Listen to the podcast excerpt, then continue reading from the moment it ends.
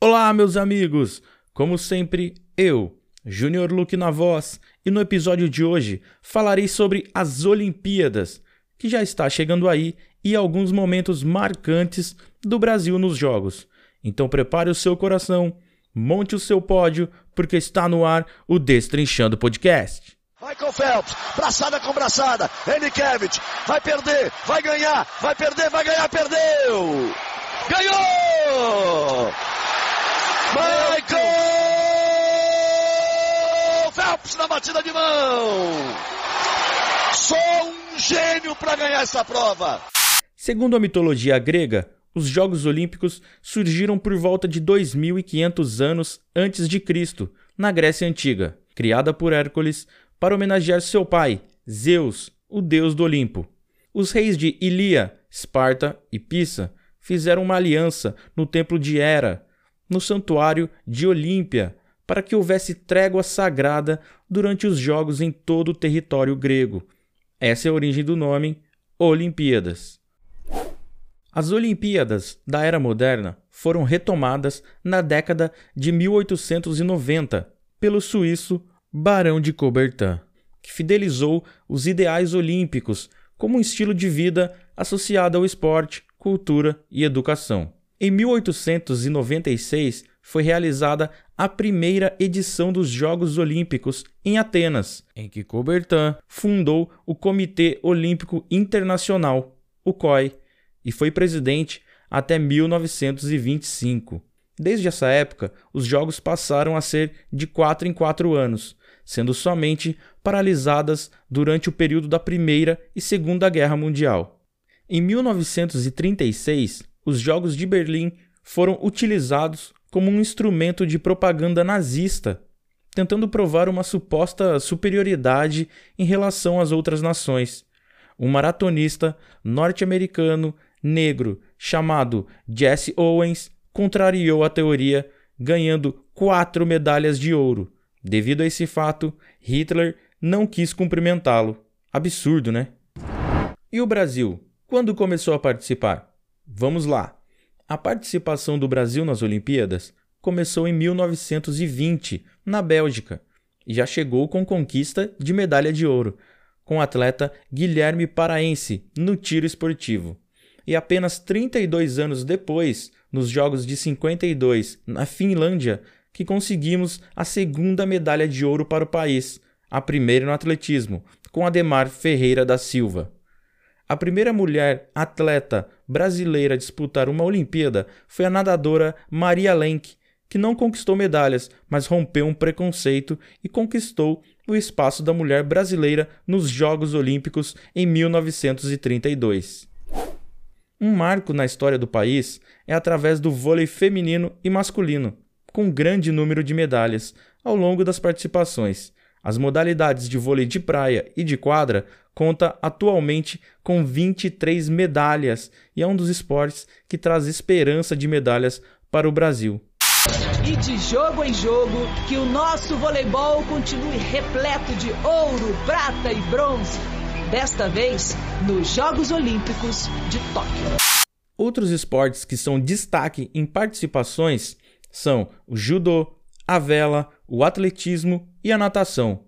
Dentre esses esportes, grandes atletas marcaram a história do país nas Olimpíadas. Como esquecer das conquistas de ouro de Arthur Zanetti, César Cielo e Marlon Maggi. E finalmente, a seleção brasileira de futebol masculino em 2016 no Rio.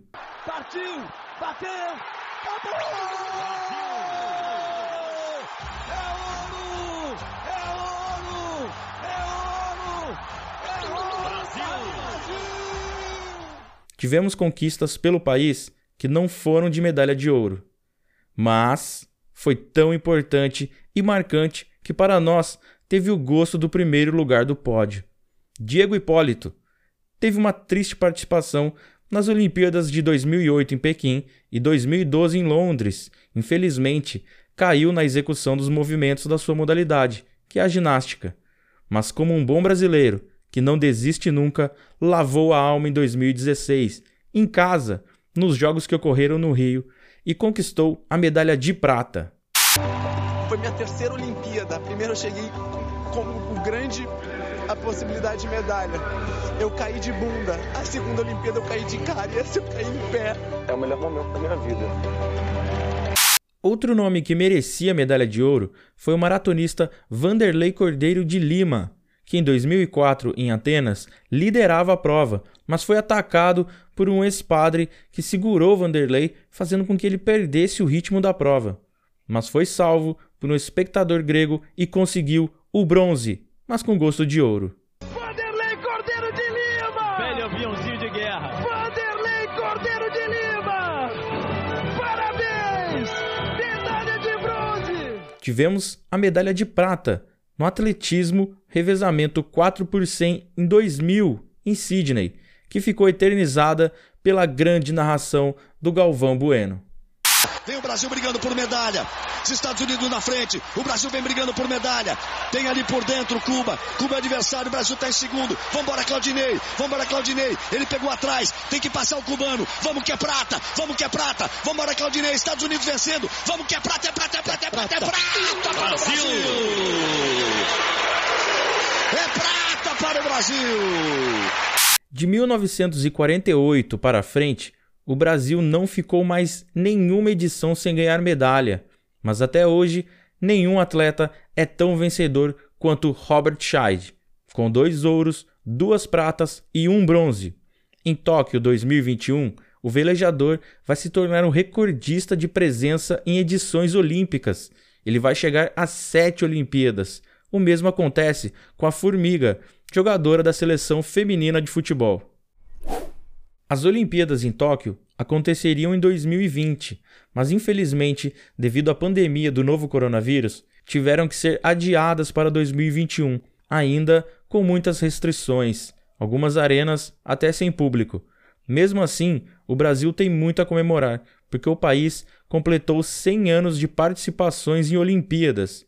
Desde a primeira, foram conquistadas 129 medalhas por nossos atletas, 30 de ouro, 36 de prata e 63 de bronze. Em Tóquio, a abertura ocorrerá em 23 de julho de 2021. A delegação brasileira contará com 302 atletas e dois esportes inéditos nesta edição, com grande chance de trazer medalhas para o país. São eles o surf e o skate. Por hoje é só, meus amigos. E o Destrinchando vai ficando por aqui. Se tudo der certo, vamos comemorar com muitas medalhas e nossos atletas no pódio no Japão. Semana que vem eu volto com mais um episódio para vocês. Um grande abraço, até a próxima e tchau.